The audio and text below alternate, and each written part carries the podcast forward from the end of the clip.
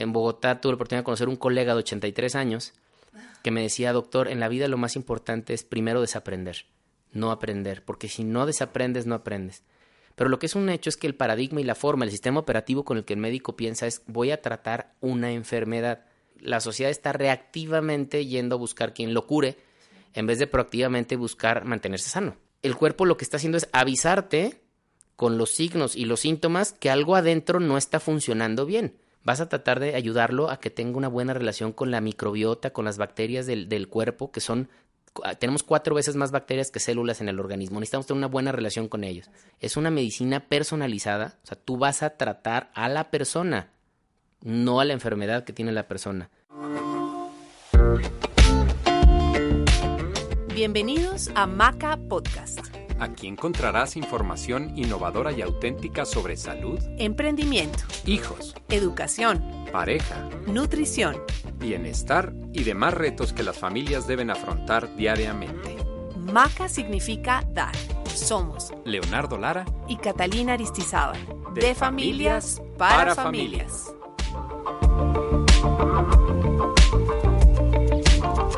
Hola, bienvenidos a un nuevo episodio de Maca. Maca quiere decir dar y el día de hoy tenemos un episodio súper especial porque tenemos un invitado que vaya que sí sabe dar. se da siempre a los demás y eso es maravilloso. Es el doctor Diego Arenas, mi nombre es Leonardo Lara. Bienvenidos otra vez. Y tenemos aquí a nuestro gran amigo Diego Arenas, que nos conocemos hace mucho tiempo ya de la ciudad de Guadalajara. Invitamos a Diego porque sabemos que nos puede compartir mucho para todas las familias que nos están escuchando, para ti eh, que estás del otro lado. Eh, bueno, aquí van a estar escuchando el sonido ambiente, se oye por ahí atrás una ambulancia Estamos en el centro, bueno, no en Estamos- el centro, pero en el centro financiero de Medellín. Así y Diego eh, va dentro de poquito a dar una charla. En aquí unos en minutos vivo. va a dar una, una charla muy bonita. Pues Diego, bienvenido. Diego, bienvenido, que de verdad muchísimas gracias por aceptar la invitación. Estamos aquí invadiéndote tu habitación de hotel. Literalmente. Sí. Y pues bueno, nos conocemos desde hace mucho tiempo con Diego, con su esposa, tienen dos maravillosas hijas, tenemos una muy bonita amistad y somos, mm, la verdad nos sentimos honrados por decir que tenemos una amistad tan grande con ustedes. Los admiramos mucho. Los admiramos muchísimo, hemos vivido cosas muy bonitas a lo largo de estos años que nos conocemos, desde el punto de vista de amistad, de trabajo, de muchas cosas. Y bueno, eh, bienvenido a Maca, Diego. Pues muchas gracias por estar aquí, con, por darme más bien la oportunidad de estar aquí. Realmente eh, son correspondidos en ese cariño, en esa amistad. eh, por eso acepté, por supuesto, aportarles. Primero, porque ustedes han aportado mucho también a nuestras vidas. Y segundo, porque me gustó mucho el enfoque de, de dar. Alguna vez hablé náhuatl, un poquito, aprendí algo. Maravilloso. Así que ahora que me dices que Maca es dar, pues hay que dar. Y sin duda hay que regresarle a, a la sociedad. Yo ayer les decía en Bogotá, en una conferencia que di, que cada vez que vengo a, a Colombia trato de, de dar lo mejor de mí porque Colombia me ha dado mucho a mí. ¿no? Muchas de las cosas que he aprendido como, como persona, como profesional, han sido por amistades colombianas o por personas de Colombia, por viajes a Colombia. Entonces, bueno, sin duda, esta es otra manera de regresar y ojalá que lo que podamos platicar este ratito sea para, para el bien, la salud y muchas cosas buenas en las familias que los escuchen. Mil gracias, Muchas maravilloso. Y empezamos con una pregunta que es, pues la verdad es que es muy sencilla de responder, súper fácil. ¿Quién es Diego Arenas? Diego Arenas, el profesional, y después vamos a hablar de Diego Arenas como esposo, como papá, como amigo, como familia, ¿no? Pues sí, vale, porque ¿Quién la- es Diego? ¿Quién es? profesionalmente no se logra mucho a veces si, si uno no tiene un, un, un backup, Un un, apoyo. apoyo y obviamente un entorno que te permita estar aquí, ¿no? Y que te permita, eh, vamos, sabiendo que las cosas están bien en casa, uno puede hacer muchas cosas, ¿no? Pero bueno, yo soy, soy mexicano, orgullosamente tapatío, ¿no? Tengo, tengo 37 años de edad. Me lo han preguntado mucho en este viaje, no sé por qué, pero me han preguntado mucho mi edad. Y bueno, eh, eh, la verdad es que soy, soy, soy médico, hijo de médico, cosa interesante.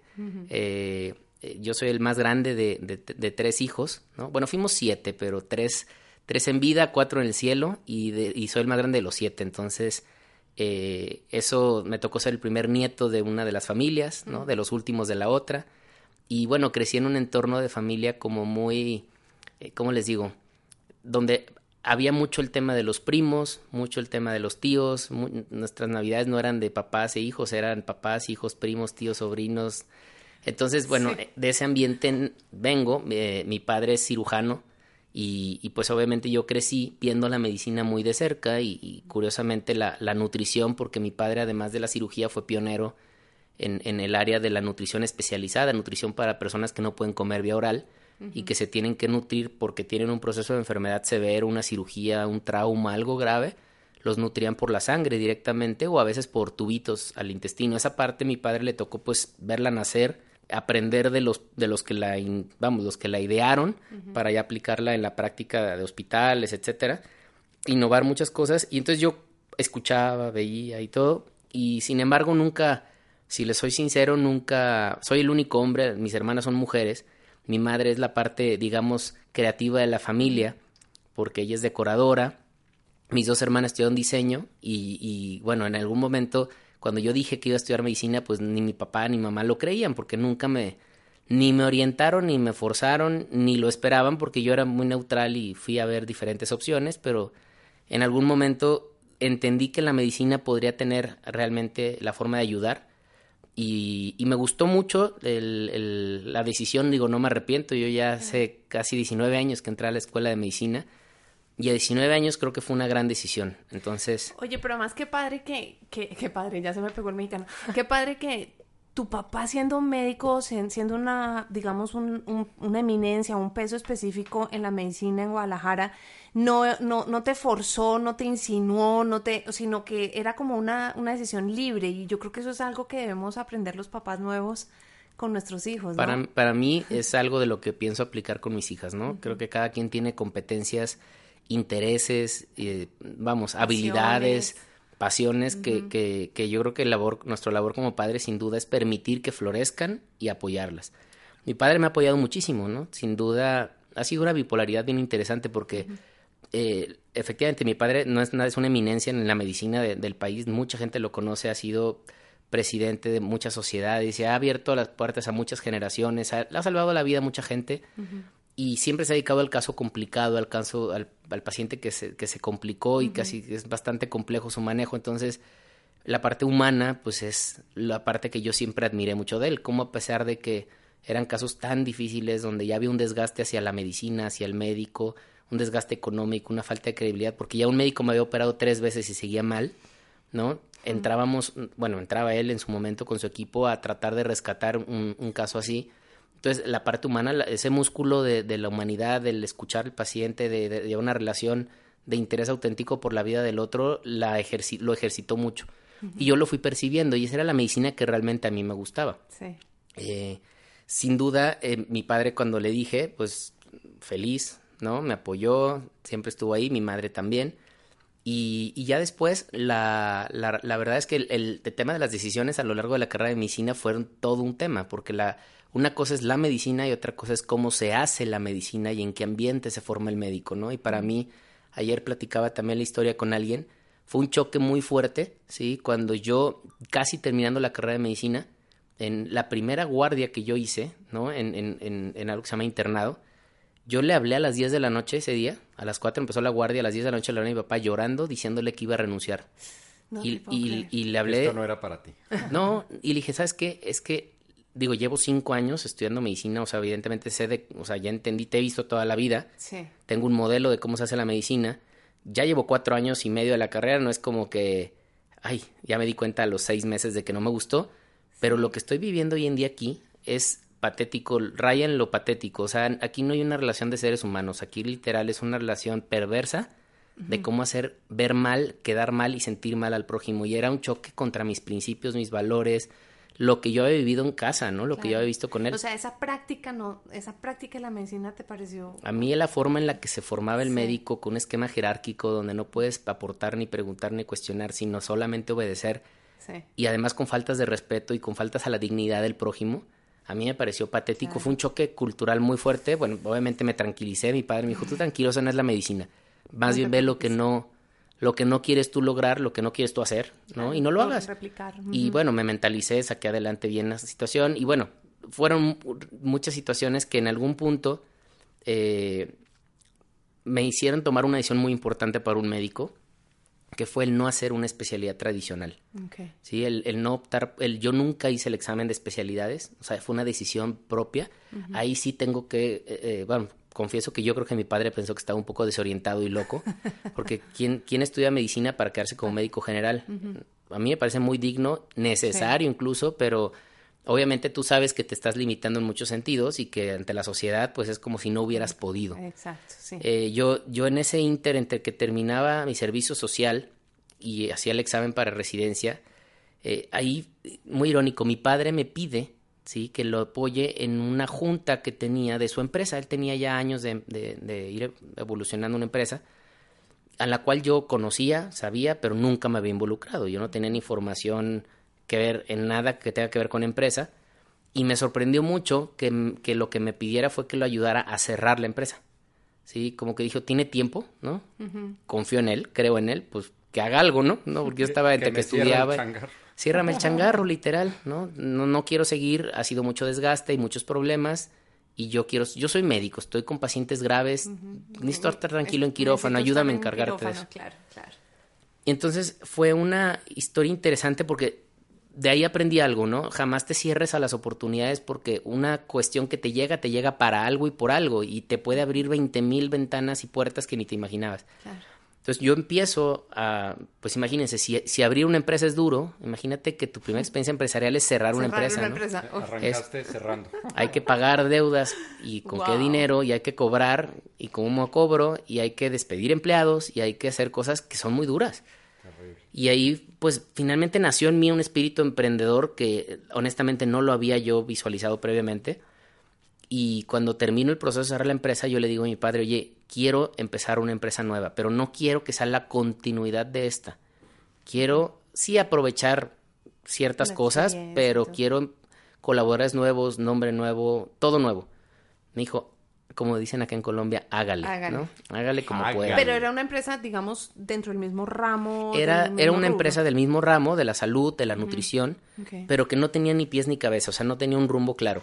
Okay. Y se soy sincero, yo digo, para aquellos que algún día van a emprender, eh, como que nos venden la idea de que todos los, em, todos los proyectos empiezan con una misión, una visión, una claridad de plan de negocio, y, y no, muchas veces eh, escuchas a tu, a, tu, a tu espíritu, escuchas a tu, a tu ser interior y dices, ¿sabes qué? Aviéntate y en el camino así encontrarás es. la forma.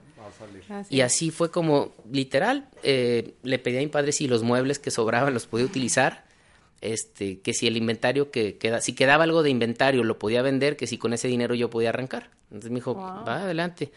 Y ahí aprendí otra cosa. Y fíjate, es un, hablando de familia, ¿no? Yo en aquel entonces sí. soltero, 23 años, no tenía nada que ver con el, con el Diego de ahora.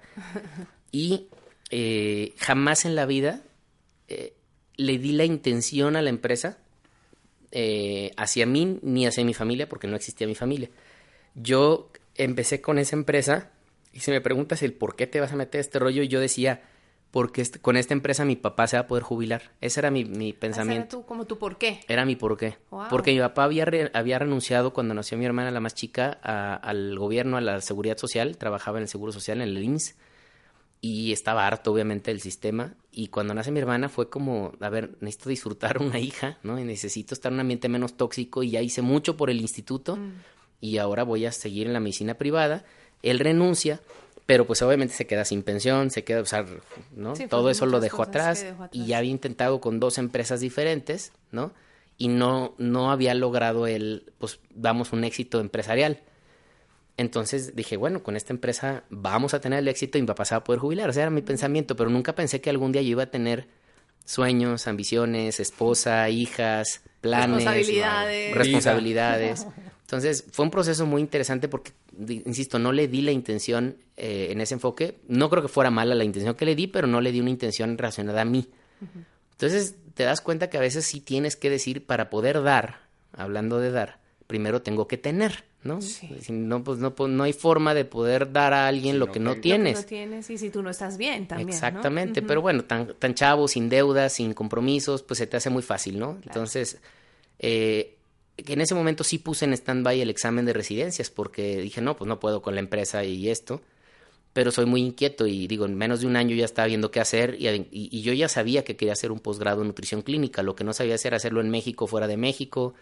Si primero hacer una especialidad y luego hacer el posgrado de nutrición o irme directo al posgrado de nutrición. Yo siempre he creído, porque en otros países existe, que, que la figura del especialista en nutrición, el médico que se especializa en nutrición clínica es fundamental.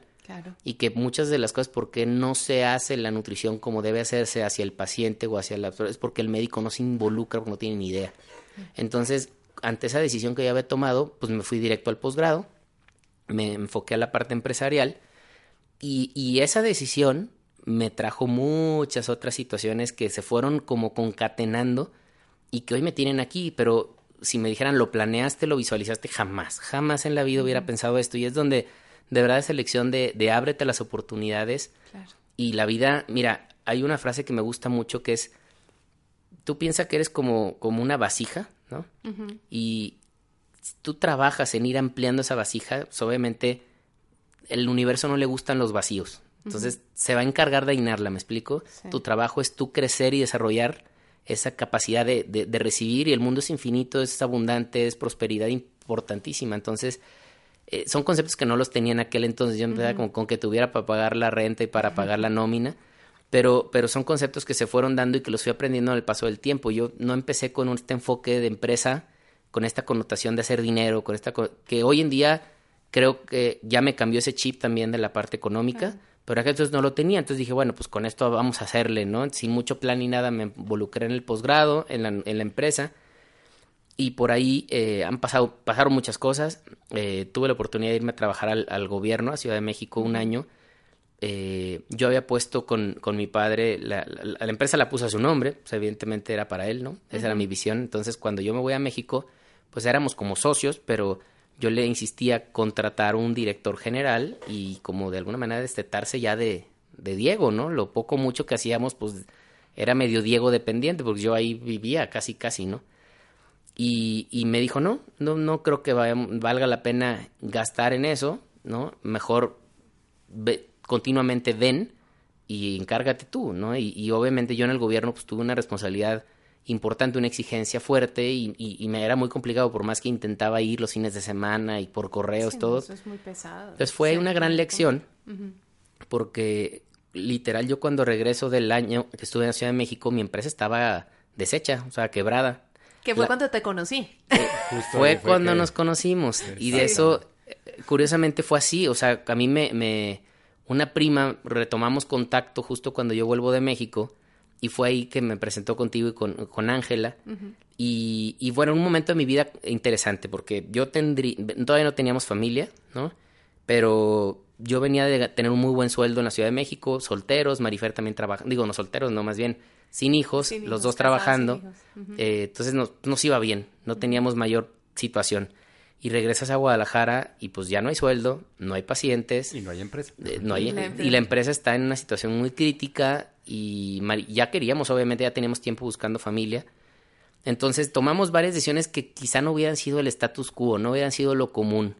Y que yo lo es difícil verlas hacia adelante, pero hacia atrás las veo y las veo muy claras, ¿no? Cuando Marifer pudo haber dicho, pues busco trabajo y algo puedo aportar. Digo, no pasa nada que las dos partes de la familia aporten por igual o más la mujer que el hombre da igual, ¿no? o sea, aportar.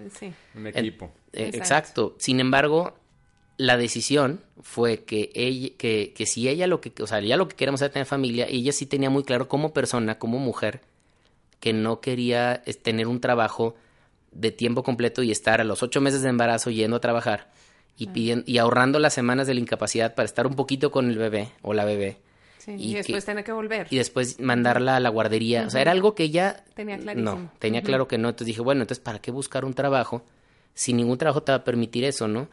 Y esa fue una decisión de decir, pues ni modo, no busques trabajo ahorita, ya veremos qué llega, ¿no? Y así lo dejamos. Fue una decisión fuerte porque, pues, lo único que pude hacer fue me, me metí a dar clases en posgrados y eso medio me apalancó un poquito, pero en lo que me dio la empresa empezaba a, digo, me llevó más de dos años volverla a enderezar. Hmm. No fue como el primer round, el, primer gran reto, la primera gran supervivencia de Zambite, de la empresa. Y ya cuando, cuando, bueno, gracias a, cuando terminé, digamos, esos dos años de medio establecer todo, fue cuando también arrancamos otro proyecto y otro proyecto que justamente nos permitía hacerlo en tiempo parcial, crear un ingreso residual, o sea, la decisión de no haber buscado la seguridad rápida de un salario, por la urgencia creó la, la, ventana, el hueco para que nos llegara un proyecto que nos permitía esa, esa parte. Libertad de tiempo y todo eso, flexibilidad. Y Marifer, pues podía como profesional y como mujer aportar ahí, yo también a ratos, aunque yo estaba más enfocado en salvar la empresa. En ese inter eh, también pasa algo más. Yo acabé, bueno, obviamente iba a nacer ya nuestra primera bebé, Ana Carol, y yo ya estaba harto de la empresa. Y no hay nada más triste que estar harto de tu propia empresa. ¿no? Eso, es durísimo. durísimo. Es decir, dos años para rescatarle ya no quiero saber de ella. Mm. ¿no? O sea, no sabía si mejor lo hubiera dejado morir o qué. 2013 ya teníamos eh, siete años prácticamente con la empresa y yo ya estaba harto, ¿no? Entonces eh, llegó a mi vida una, tomé una decisión de la cual nunca me voy a arrepentir porque aprendí mucho, pero fue una situación pues obviamente no muy favorable, que fue la primera persona que me vendió la idea de ser director de la empresa, yo le di las llaves de la empresa y le dije, tú eres el director mañana porque mañana nace mi hija, o sea, ya llevábamos tres meses trabajando y lo conocía por otro lado, pero pues la lección para mí fue tienes que hacer un verdadero scouting, ¿no? Antes de, de, abrir así las puertas de tu casa, porque literal eso fue lo que hice. Pero bueno, me sirvió esos dos años para involucrarme un poco más en el otro proyecto, me sirvió para disfrutar mucho a mi hija, ¿no? Recién nacida, eh, me, sirvió mucho para agarrar oxígeno, salir del burnout en el que estaba. Y, y tuve que en dos años después atorar, entrarle el toro por los cuernos porque me di cuenta que era un fraude toda esa situación, o sea, no había una dirección, había una cara, pero no, no había una continuidad, no había muchas cosas. Y entonces ahí vino una segunda etapa, eh, pues, ruda, donde tuve que volver a entrar.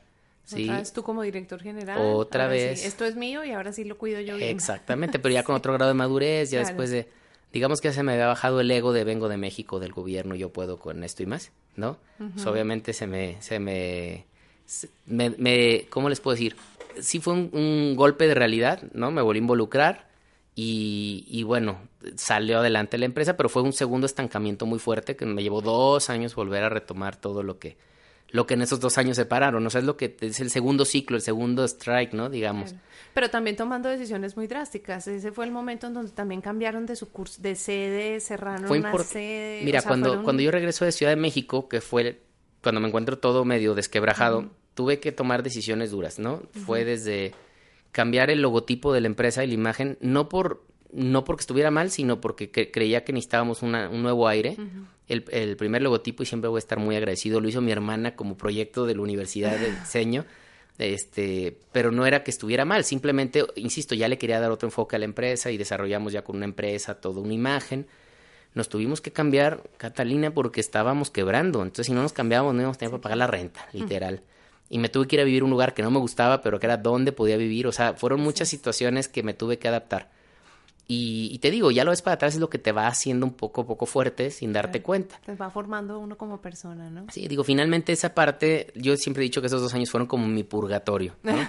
Pero naciendo mi hija, este, y después de salir de este bache del nuevo director, pues ya pasamos otra etapa de más madurez, interesante, eh, empezó, bueno, en ese Inter también para colmo me, me ofrecen una maestría, de una MBA, un porcentaje de beca, y dije, ahorita no, no, ni loco.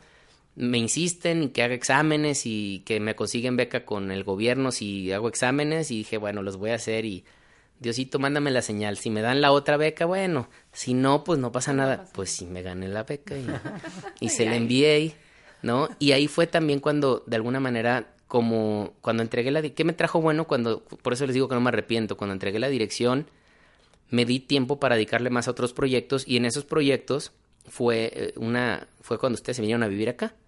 Y ustedes me invitaron a dar una charla, ¿no? Me acuerdo muy bien al Colegio Médico de Bogotá y ahí conocí a otro colega que me llevó a, un cambio de 180 grados en la medicina con, con dos, tres recomendaciones que me hizo, me, cambiaron mi futuro profesional. Hablemos un poquito de eso, porque hasta ahorita hemos hablado una cosa que me parece fascinante, que es el doctor como un emprendedor, ¿no?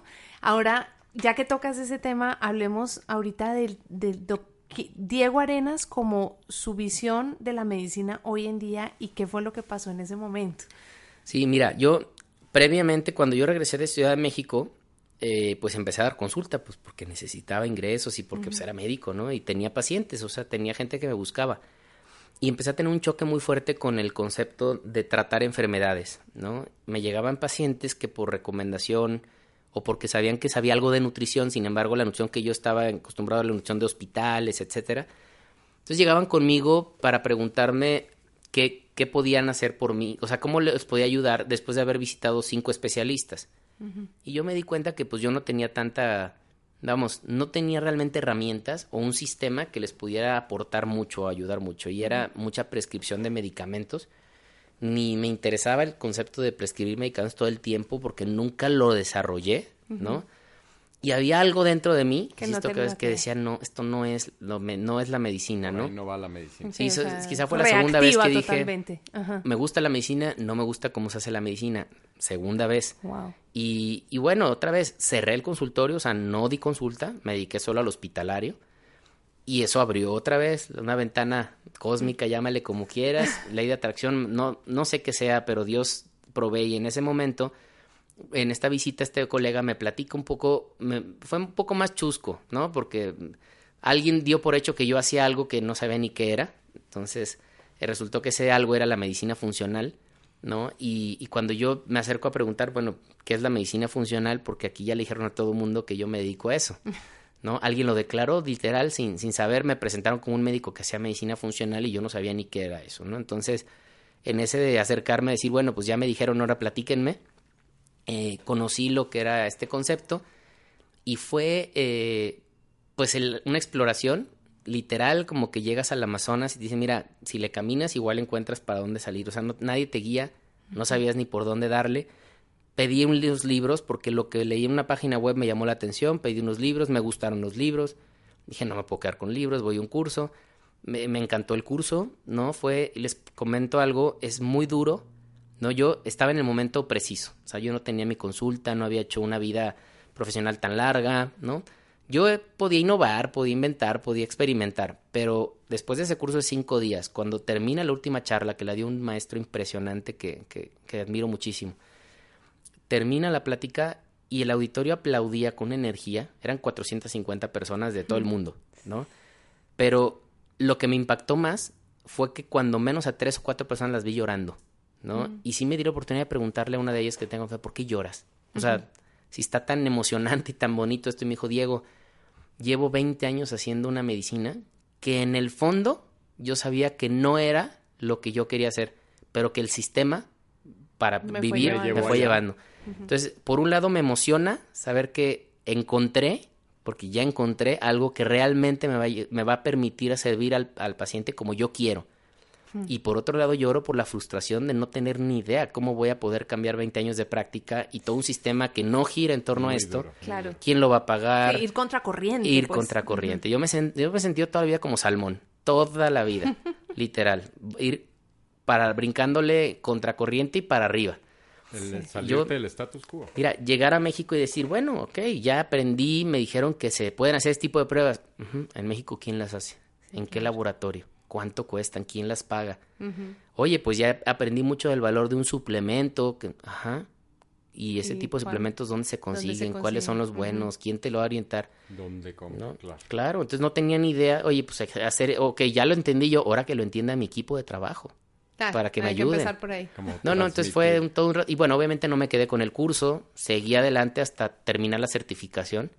No fue un proceso sencillo porque pues me llevó más de dos años, es tal cual hacer un posgrado, tuve que presentar casos clínicos, tuve que hacer un examen increíblemente complejo en inglés, todo un tema. Un examen de cuatro horas, o sea, no. Era, ese fue mi examen nacional. Ese fue, ese fue mi examen de residencia. ¿Dónde está el instituto? El Instituto de Medicina Funcional está en Estados Unidos, tiene dos sedes, pero el examen lo hice en la Ciudad de México. Entonces, tú ah. llegas a una cabina donde casi te exploran el iris, ¿no? Con huella digital. Este, peor que en aeropuerto, que no traigas nada guardado, te meten en una cabina, te pones tus audífonos y no puedes hablar con nadie, estás aislado cuatro horas y espero y, ahí vas respondiendo preguntas durante cuatro horas, ¿no? Todo en inglés, o sea, fue un reto interesante, pero bueno, bendito sea Dios, se dio la certificación, se dio la certificación también en el, ¿cómo le llaman? En el cuartil más alto, entonces también te puedes hacer un benchmark contra todos los que en el mundo participaron en ese examen. y una cosa es ir aprobado o no y en qué cuartil, cuartil más Oh. bajo o el más alto. Entonces, interesante. de- Felicidades. Se fue, fue todo un... Cuando recibí ese- esa noticia, bueno, insisto, fue como mi proceso de haber aprobado El dichoso examen. examen que mis colegas han hecho toda la vida. Pero fue, ahora qué hago con esto, ¿no? Y es a picar piedra, hacer una práctica profesional boca a boca, que un paciente te recomienda a otro, que así ha sido, literal. Gente también un poco más culta que ha leído de lo que es, y ahorita les explico con mucho gusto. Eso te iba a Sí, preguntar, sí, sí, o por sea, supuesto. para Sí, que sí. entendamos. Cuenta- cuéntale a la gente porque, bueno, si bien es cierto la práctica de medicina funcional aquí en Colombia, pues es, es- digo, de esa época para acá ha crecido muchísimo. Ha evolucionado Ha mucho. evolucionado mucho, pero todavía hay muchas personas que le preguntan a uno qué es medicina funcional. Porque bueno, yo también tengo que públicamente agradecerte porque fue Diego el que me dijo, Cata, tengo el, lo que tú tienes que hacer y la certificación que tú tienes que hacer. eh, y por eso yo, pues también eh, eh, me fui por el lado de la medicina funcional, no desde el lado de profesional de la salud, pero desde el lado del coaching, ¿no? Claro, claro. Muchas gracias. No, hombre, ¿de qué? De hecho, de- ese es lo padre, ¿no? Yo creo que ese, es- ese es el ese es el dichoso networking, ¿no? Las relaciones y los es. proyectos y las ideas a largo plazo. ¿Y cómo podemos influir a los demás con simplemente un comentario, una pregunta, un algo? Y, y te, y te cambia la vida y te giras 180 grados, ¿no? Miren, esa lección, y me voy a remontar un poquito, les platico de verdad, sí lo voy a platicar qué es, para que quede muy claro, pero les esta, esta historia a mí me movió mucho y se las voy a comentar para que vean lo que es alguien que tenga la visión y cuando tú logras detectar una persona, no sabes cómo cambiar la vida de una persona puede repercutir en la vida de millones, es impresionante. Sí. Y cuando mi padre era in- interno, ¿no? Este, él empezó a hacer nutrición en las venosa, o sea, en la sangre, por, por sospecha, porque creía Intuición. que los, que los pacientes se morían porque no comían, no tanto por la cirugía. Y él empezó a pedirle a- al, al instituto que le comprara pues, unos aminoácidos y algo de vitaminas, cosas que, que en aquel entonces eran, nadie, no había el concepto. Pasa el tiempo, sí, no mucho, unos meses, y un director médico de un laboratorio, que era el laboratorio que pues vendía este tipo de insumos, ¿no? Iba a patrocinar el primer curso de nutrición en el país. Un médico de Ciudad de México se había ido a preparar a Estados Unidos, vuelve y en el Instituto Social dicen vamos a hacer un curso con 10, vamos a duplicar esto con 10 personas. Obviamente 8 de Ciudad de México, ¿por qué no? Uno de Monterrey y uno de Guadalajara.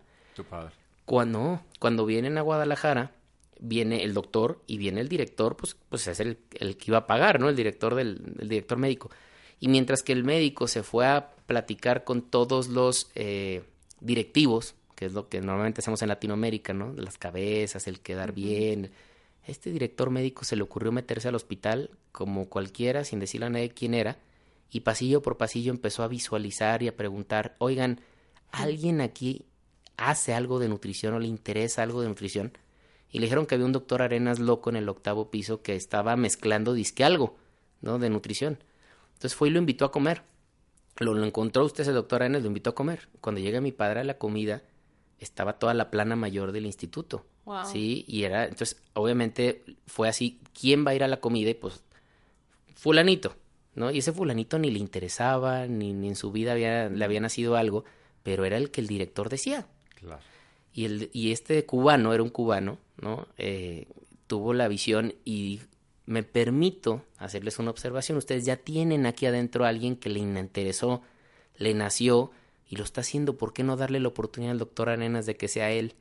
Obviamente, como él iba a pagar, pues no Qué tuvieron mucho que decirle, pero esa visión y esos tamaños de haber dicho eso crearon pues un monstruo. Mi papá ha impactado en la vida de generaciones de médicos y a través de esas generaciones de médicos en miles y miles y miles de pacientes, ¿no? El primer libro, la primera revista, la, la sociedad y todo lo que hay alrededor. Pero fue la visión, ¿no? Y la capacidad de tomar una decisión de una persona. Entonces, todo esto, insisto, es parte de esa historia. Nunca se imaginó el doctor Palencia, a lo mejor que esa noche en Bogotá que me iba a platicar, iba yo a adoptar algo que luego te lo iba a compartir a ti y luego cada uno estamos haciendo todos los días algo por el prójimo, poco a poco, cada vez a más personas. Y que finalmente para mí eh, fue un cambio de 180 grados. Y ayer en Bogotá tuve la oportunidad de conocer un colega de 83 años que me decía, doctor, en la vida lo más importante es primero desaprender, no aprender, porque si no desaprendes, no aprendes. Total. Y él estaba a sus 83 años escuchándome a ver qué podía aprender. Cuando él ya está jubilado, se formó en Harvard, no tenía necesidad de estar ahí, pero quería ah, desaprender la medicina que él hizo muchos años y me decía, el futuro es la cosas nuevas". medicina funcional. Fíjense la, la capacidad de esa persona. Entonces, a mí me tocó literal, para los que no saben mucho de medicina, pero les gustan las computadoras, en la escuela de medicina me enseñaron a usar Windows. Toda la vida usé Windows y era el sistema operativo con el cual yo pensaba, utilizaba y crecí, ¿no? Y de repente alguien llega y me dice, oye Diego, ¿por qué no utilizas Linux? Y yo decía, ¿Qué es? ¿qué es eso, no? ¿Cómo se mastica o qué? ¿No? ¿De Pues, cuántos miligramos? Sí, sí, sí. Un Linux Imagínense. de 200 miligramos. Pues oye, es otro sistema operativo. Ay, pero yo ya uso Windows, muchas gracias. O sea, no, me, no necesito. No, no, mira.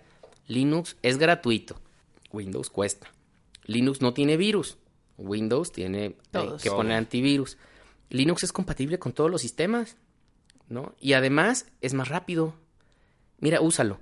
Y cuando te sientas enfrente de la computadora por primera vez, no sabes a dónde picarle. Estás Claro. acostumbrado y hecho al y modelo de decir, Windows. ¿qué hice? No, yo me devuelvo para. Windows, yo me devuelvo ¿Por qué para me Windows. No quiero, no quiero. Y sí, a la tercera sí. semana que lo estás usando, la pregunta que te haces es ¿por qué demonios los demás siguen usando Windows? ¿no? Bueno, haz de cuenta que eso fue lo que me pasó en medicina funcional. Y para ahora sí explicarles, les comento rápidamente.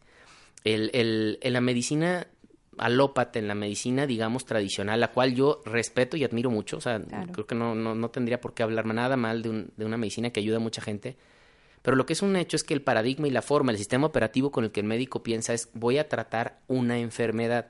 O sea, el, el- el- el paradigma es encontrar un diagnóstico, porque por algo, para empezar la sociedad, y esto es la aportación que también quisiera hacer a todos los que nos escuchan, o sea, la sociedad no es muy proactiva en buscar estar saludable, sino que más bien es aguanto, aguanto, aguanto con mis malos Sí. hábitos, sin dormir, comiendo lo que sea. No quiero sacrificar nada y quiero la pastilla mágica, enfermo, ¿no? O el- Cuando o- me sienta mal. Voy al doctor Pues hay quien me y que vaya me a cure. curar, claro. Alguien que me cure.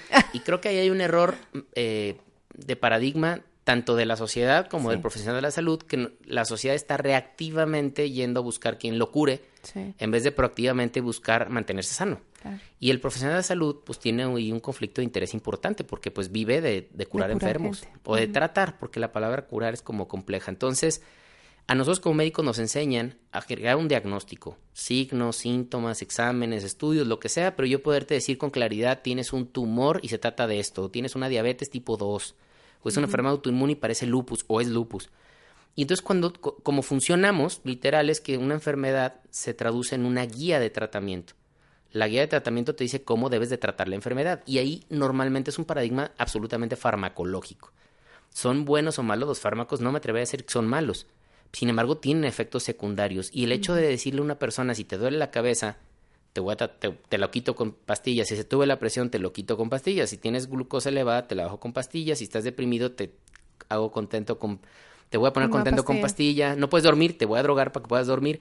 Es un paradigma que al cual ni yo creo que la sociedad tendría que cuestionárselo más y hoy está pasando, Sí. ¿no? Los pacientes están buscando algo distinto, las personas más que los pacientes, para no llamarles pacientes, sino la sociedad está diciendo, a ver, espérame, yo ya no me quiero medicalizar en el sentido de estar tomando fármacos todo el día porque también eso me va a traer otras consecuencias, ¿no? Entonces, ya les expliqué lo que es el Windows de la medicina. Así es como trabajamos sistema operativo. ¿Qué es la medicina funcional entonces? Es otra forma de abordar al paciente con enfermedades crónico-degenerativas. Eso es muy importante. No es la medicina funcional eh, la forma de tratar a un paciente con algo agudo. Lo agudo necesita urgencia, necesita cirugía, Claro. necesita un tratamiento inmediato. Ujú. Acá es un problema crónico, ¿ok? O sea, que lleva que tiempo, pues. O sea, que lleva... que muy probablemente llevó muchos años llegar a, Llegar él, a él. y de ahí el paradigma tradicional de la medicina es que una enfermedad crónica no se cura, solo se controla. ¿Y cómo crees? Pues con medicamentos. Entonces, en la medicina funcional es una forma de tú tener un abordaje clínico del paciente, significa qué le preguntas, cómo lo exploras, cómo estructuras la información, cómo analizas lo mismo. Y por ahí dicen que inventar algo a veces no es más que ver lo mismo, pero desde otra perspectiva, ¿no? O sea, no es inventar el libro negro, es esa persona que tengo enfrente tiene un problema. Pero en vez de ver qué problema tengo para qué problema tiene para tratarlo, lo que yo me pregunto es ¿Por qué? ¿qué, ¿por qué llego aquí? ¿Cuál es la causa real de este problema? No, eh, no entendiendo el problema como el, el diagnóstico, sino el problema como el origen que hizo una disfunción interna, ¿sí? Desde su genética, desde su bioquímica, desde su metabolismo, desde sus sistemas funcionales, que ahorita les platico rápidamente, y todo eso, el cuerpo lo que está haciendo es avisarte con los signos y los síntomas que algo adentro no está funcionando bien. o está funcionando de más o está funcionando de menos, porque o algo le falta para funcionar o algo, le, está estorbando para funcionar y le sobra. Entonces, la medicina funcional, en inglés le llaman eh, upstream medicine. La medicina tradicional es downstream medicine. Y el ejemplo muy claro, porque estamos hablando con el público en general, quiero que quede muy claro, es si tú tienes un lago contaminado, ¿sí? La, downstream medicine sería, no, pues hay que poner una planta de tratamiento de agua, hay que hacer una campaña para levantar basura y hay que a lo mejor echar unos químicos para limpiar el lago porque el lago es el importante, ¿sí? Y el que, eso es downstream y es como darle medicamentos al lago para curarlo, ¿no? Es la forma en la que trabajamos. Upstream medicine sería como, a ver, ¿por qué se está contaminando este río? ¿De dónde, está llegando el agua? ¿De dónde viene? Oye, hay tres ríos, y a ver, ¿y este a dónde da? Ah, pues este da una comunidad, y en la comunidad ah. tiran mucha basura. Ah, Entonces hay que educar a esa comunidad de que no tire basura. Y luego este otro río, ¿qué hace?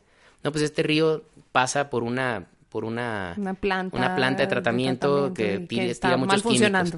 Pues sabes que vamos a poner allá, al origen, a evitar y poco a poco el, el, lago se va limpiando, limpiando, Pero ve arriba, ¿no? Entonces, es un preguntarte el por qué y el por qué y el por qué. Y, y, en ese ejemplo que me parece fantástico es, si tú te pones a limpiar el lago y solo el lago, pues va a seguir siendo alimentado por ríos contaminados. Entonces, es un cuento de nunca acabar. Versus si te vas hacia arriba, qué es lo que está pasando antes de que llegue al lago, pues entonces estás curando, pues, pues no, no hablamos de curar, pero estás mejorando la circunstancia y entonces el lago nunca se va a volver a contaminar. Y miren, los pacientes tienen cambios espectaculares en su energía, en su calidad de vida, en su funcionalidad, en su bienestar estar, a lo mejor van a seguir con su enfermedad, pero se empoderan, se hacen cargo de ellos, porque la base de la medicina funcional no es más que estilo de vida, hábitos, cosas muy sencillas. Tú vas a tratar de, de, de, mover al paciente porque hay que movernos. Vas a tratar de que el paciente se nutra porque hay que nutrirnos y el cuerpo está hecho y funciona en base a nutrientes. Vas a tratar de que duerma y descanse porque es algo que el ser humano ya se le olvidó, ¿no? Y entre internet, wifi, televisión, lo que sea. No da tiempo de dormir. Vas a tratar de que el paciente sepa ser resiliente al estrés, mm. ¿no? Vas a tratar de que el paciente entienda qué contaminantes le están haciendo daño y cómo literal traer a su cuerpo y a su vida menos contaminantes y luego, obviamente, desintoxicarse. Vas a tratar de ayudarlo a que tenga una buena relación con la microbiota, con las bacterias del, del cuerpo, que son tenemos cuatro veces más bacterias que células en el organismo. Necesitamos tener una buena relación con ellos. Así es. Cuatro veces. Cuatro veces más. Vamos a necesitar, obviamente, tener esa capacidad de ayudar al paciente a salir adelante de cualquier trauma, físico, mental y emocional. Y vamos a tratar de rodear al paciente en este aspecto biopsicosocial del ser humano, donde hay emociones, hay aspectos sociales, hay aspectos emocionales, eh, digo, familiares, donde tú vas a crearle un networking positivo al paciente. Y eso, es una cosa que... ¿Quién, quién sale adelante, Cata? ¿Quién cambia sus hábitos de alimentación? Si en su, entorno, no lo apoyan. es, es, imposible. Es imposible. Y fíjate que aquí en Colombia, por ejemplo, el tema de la medicina eh, obligatoria, pues, o lo que se conocería en México como el Seguro Social o el IMSS, em, tiene todo un tema de que el paciente llega con el doctor solo, es un doctor nuevo cada vez, el doctor lo único que hace es llenar formatos y preguntarle cosas, pero no hay un momento de interacción en donde el paciente puede decir, oiga, es que qué tengo que hacer o qué puedo hacer o qué y en ese sentido pues estamos, o sea, falta mucho por recorrer, ¿no? Absolutamente condenado ese sistema a fracasar, no porque lo diga yo, ¿no? Ni porque desee que le vaya mal la medicina, ni por decir que yo encontré la panacea, pero es que esto es sentido común. Cuando la gente entiende que tienen que dejar de hacer algo o que tienen que empezar a hacer algo para sentirse mejor, versus buscar la píldora mágica que me trate, cure o remedie el asunto, se empoderan y eso no va a pasar jamás. Un ser humano no se va a mover de donde está si no tiene una relación adecuada de ser humano entre seres humanos, o sea, sin bata y sin escritorio de por medio. Esa persona que está enfrente sabe y me quiere ayudar. Yo estoy aquí y acepto que necesito hacer cambios. Es una medicina participativa, es una medicina preventiva porque se trata de prevenir que esto siga evolucionando. Es una medicina personalizada, o sea, tú vas a tratar a la persona, no a la enfermedad que tiene la persona. ¿Sí? Y teniendo tres, cuatro personas la misma enfermedad pueden tener causas totalmente diferentes o componentes diferentes en proporción que los llevaron a donde mismo, pero vienen por diferentes lados. Entonces, es una medicina, insisto, personalizada, preventiva, participativa y también predictiva, porque lo que quieres es ir adelante. Con la ciencia hoy puedes ver muchas cosas. Tienes factores de riesgo para tu genética, tu metabolismo, o sea, vas adelante y decirle, mira, tú necesitas hacer estos cambios. Si no los haces, lo más probable es que tengas un problema ¿no? Y eso es ir adelante versus esperar a que el paciente llegue porque ya no aguanta o porque ya se sintió mal, ¿no? Entonces, creo que el concepto de ser proactivo versus ser reactivo cabe perfecto aquí, ¿no? Y ir a la raíz del problema y no nada más estar viendo lo, lo, lo la, vamos, la, la expresión última de una disfunción orgánica es una enfermedad. Antes de eso hubo signos y síntomas y antes de eso hubo disfunciones desde nivel celular. Qué padre que hoy la medicina te permita, con cierto abordaje clínico, ciertas pruebas, etcétera, entender desde ese microambiente y ayudar desde ahí a que se geste la salud. Y eso va a evitar o va a disminuir, obviamente, la evolución de las enfermedades, sin duda alguna. Claro. Y, por ejemplo, todo lo que tiene que ver, pues hoy el cáncer es una de las más este, populares enfermedades, tristemente. Desde tu perspectiva como médico y con todo este tema de medicina funcional, ¿podríamos evitarlo con estilos de vida? ¿Podríamos irnos hacia atrás? Eh, y como cáncer hablo de muchas otras enfermedades, es decir, sí podemos como prevenir. o disminuir esas posibilidades de disparo de ese tipo de enfermedades? Es una pregunta compleja porque así como hay cáncer, dijiste hay muchas enfermedades crónicas y luego hablar de cáncer hay muchos tipos de cáncer y luego cada persona tiene una individualidad bioquímica. Imagínate que tenemos 23 mil genes pero que se prenden y se apagan de forma diferente en cada ser humano, dependiendo los 20.000 estímulos diferentes que tenemos. Yo te respondería de una manera haciéndote esta pregunta. Si yo veo que un paciente, una persona que ya tiene una enfermedad, mejora radicalmente cuando hace cambios de fondo, ¿tú crees que si cuando estamos sanos hiciéramos oportunamente o más tempranamente esos cambios, habría el mismo riesgo de que se enfermaran? Yo creo que no. Entonces yo creo que sin duda alguna no, va, no desapareceríamos, sería a lo mejor demasiado ¿no? Eh, amplio el decir, o, no sé, mucho ego decir, si todo mundo hiciera esto, jamás, no habría una sola enfermedad. No, por supuesto que, porque hay muchos factores. Y hoy, lo que sí invito a la gente que nos escuche y tenga mucha conciencia con sus familias, con los, los niños van a imitar lo que los padres hagan, van a ver lo que los, van, van a escuchar, ver, imitar, monkey see, monkey do, lo que los papás hagan. Hoy las nuevas generaciones, de hecho, están forzando a sus padres porque vienen mucho más despiertos y mucho más proactivos y mucho más interesados, curiosamente, que los que las generaciones que literal se la vivieron tratando de sacar adelante a sus hijos. Hoy esos hijos tienen más tiempo de pensar y decir, oye, yo sí quiero hacer ejercicio, yo sí quiero dormir mejor, yo sí quiero comer más sano, yo sí quiero no contaminar tanto, yo sí quiero menos químicos en mi vida. O sea, hoy vienen esos chavos más Vienen recargados, de acuerdo. Entonces, viene un cambio familiar muy interesante. Lo que sí es real es que el mundo que está afuera, el mundo que hoy vivimos, es un mundo propenso por muchos factores a, que nos enferme. Sí. Y sobre todo enfermedades crónico-degenerativas. Eh, la estadística probablemente dice que en, algunos pocos años, probablemente en la, próxima década, uno de cada dos personas va a tener una enfermedad crónica. Una de cada dos. O sea, es patético. Y si vemos la cantidad de gente que tiene sobrepeso y obesidad y se considera eso como una enfermedad, pues estamos mucho más arriba del 50. Algo estamos, por supuesto, dejando de hacer o estamos haciendo muy mal. Entonces, aquí el tema es, si los sistemas de salud no pueden con la carga de la enfermedad por el costo que implica tratarla, si el paciente no quiere estarse sometiendo a tratamientos que lo desgastan física, mental, económica, emocionalmente, todo tipo físicamente. si, si, si no va a haber sistema de salud que aguante, ni país que aguante el ramalazo. Si el mundo tenemos tan identificado lo que nos hace daño, pues tendríamos que estar apostándole mucho más a la prevención. Claro. Tendríamos que estar concientizando más a la sociedad de que se mueva. Y eso creo que hay dos lugares claves para que la sociedad empiece a cambiar. Y esto va a ser vamos, de muchos años. Primero, la casa. El ejemplo arrastra, ¿no? ¿Qué compro? ¿Cómo cocino? Si eh, prendo la tele o hago actividad física, si me duermo temprano, me desvelo todos los días. Si con ese estrés nada más regaño y contagio a los hijos de negatividad, o me ven alegre, me ven contento, me ven energético, por poner algunas cosas muy generales. Y la segunda son las escuelas. Porque digo, la sociedad como tal realmente manda a sus hijos a la escuela, no para que los formen ahí, sino para que realmente tengan, bueno, más bien, en casa vienen muchos temas de principios, valores, etcétera, pero lo que es una realidad es que todos pasamos por la escuela demasiadas horas. Sí. Entonces ahí tendríamos que a edad temprana empezar a sembrar conceptos de alimentación saludable, de actividad física. Total, total. Fíjate que te estás adelantando y porque ya casi nos tenemos que ir a la pregunta que te teníamos de cómo aborda desde el punto de vista de ese tema de medicina, medicina preventiva funcional, eh, el Diego papá, el Diego esposo y nos estás respondiendo mucho ese tema. Y como papás, ahora sí yo hablo y, le estoy hablando al papá Diego, al papá Leo, eso en las escuelas es impresionante. O sea, Día del Amor y la Amistad, y entonces amigo secreto, y entonces tienen que, y Todo ponen una cuota y todo es dulce, y todo es azúcar.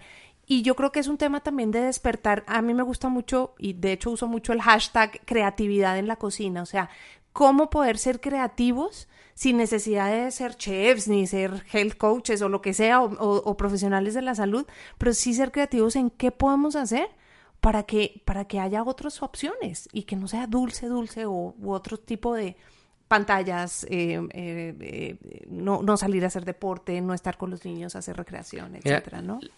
También es otra pregunta muy amplia, pero la cuestión mucho, muy sencilla que yo les diría a los padres es, hay una regla muy fácil, si no, lo qui- si no quieres que lo consuman, no lo tengas. No lo tengas lo en casa, y después, claro. pero tampoco crees una relación eh, adversa. Vamos Sí. a pensar, mamá quiere un chocolate, sin problema. Mira, estamos muy contentos, hiciste muchas cosas padres, ah, el fin de semana vamos a la tienda y vamos ¿Qué a buscar el te chocolate gusta? más delicioso del mundo y te lo voy a comprar porque te lo ganaste, porque hiciste bien, disfrútalo, compártelo a tu hermano. O sea, hay muchos principios que puedes hacer, pero es lo busqué lo, lo, y lo generé y lo disfruto. No es abro la cena y hay cinco chocolates Exacto. diferentes, no tiene ningún valor para mí porque arras aviento Claro. la mano y jalo un chocolate. O, o satanizarlo. Es muy sencillo. ¿Cómo se te ocurre pedirme un chocolate si Claro, eso es malísimo? Exactamente, es, es crear sí. una relación sana con las cosas. Ah, todos alguna vez nos hemos quedado Balance. y, y mire, yo que viajo tanto, disfruto a veces tanto el domingo quedarme en casa sin mover un dedo, ¿no? No hacer nada. Pero no lo puedo hacer todo el tiempo, porque también necesito a mis hijas decirles, vámonos al parque hoy, vámonos a movernos, ¿no? Ellas tienen, o sea, la- las nuevas generaciones tienen que ver que, que hay variedad, ¿no? Y la variedad, ayer me hacían mucho la pregunta, y la leche es mala, y la carne es mala, y el huevo es malo, y yo decía, miren, es muy difícil decir que es bueno y que es malo, porque la pregunta es en quién es bueno y en quién es malo. Claro. Pero quieren reglas generales, porque creo que es parte de lo que en este, en este podcast se quiere es, denle variedad a su vida. O sea, no es, nunca voy a comer carne, no, no la coman tan seguido. Y, y traten de entender que es una carne de buena calidad y de repente, y varíenle con pescado, y de repente con marisco, y de repente con, con Proteína con vegetal, Exactamente, proteína vegetal. O sea, denle variedad. Entonces, si usted le meten variedad de aspectos de salud en su familia y los hijos lo ven, pues insisto, el ejemplo arrastra, no tengo la tentación a la mano, no tengo una relación adversa contra lo que sé que me hace daño, ¿sí? Y entonces le doy variedad, aparece en mi vida, no hay una relación extraña, pero no está todo el tiempo en mi vida. Y yo creo que así la gente va a crecer con mucha más madurez para tomar buenas decisiones y con el paso del tiempo vamos a tener sociedades más maduras, Más mucho más conscientes. conscientes de- del tema de la salud. Claro. Pues, Diego, mil gracias. El tiempo se nos agotó. Tienes, eh, Ahora vámonos a la otra. tienes un Una público, conferencia. una Lo conferencia. dejamos sin voz. Lo dejamos sin voz, qué pena. Eh, te agradecemos muchísimo, infinitamente te agradecemos, eh, te felicitamos por tu trayectoria, tu carrera, tu visión, Lo tu que familia, por la gente. lo que haces por tus pacientes, la gente y todo. Y pues de verdad, a ti que estás del otro lado de este micrófono en la bocina que nos estás escuchando en Maca Podcast, mil gracias también por estar aquí hasta el final. Eh, sabemos que todo lo que nos comentó Diego es supremamente valioso y ojalá que te podamos tener en otra ocasión. Cuenten con ello. Saludos sí, te a todos. queremos invitar porque eh, quedó mucha tela que cortar de a profundidad de los sistemas que trata la medicina Sí. funcional y todo eso. Bueno, ya ahí conocieron a quien hace la medicina funcional, que es de hecho para mí es la parte de conocer al paciente, y después nos vamos a la parte profunda de lo que en otra segunda ocasión, de lo que es realmente, ah, digo ya en cuestiones muy particulares, con todo gusto. Exacto. Diego, si alguien te quiere contactar, ¿en dónde lo puede hacer? ¿Alguna red social o Sí, dónde por que supuesto. te Miren, en? Instagram es DR Diego Arenas, DR de doctor, DR, DR Diego Arenas, y en Facebook es Diego Arenas Moya con Y, MD, de Medical Doctor, MD. Perfecto. Sale. De todos modos, en, los, eh, en las notas del programa vamos a poner tus datos para que te contacten. Con todo gusto. Mil gracias. Diego, muchas gracias. Gracias a todos. Nos vemos en el próximo episodio de Maca Podcast.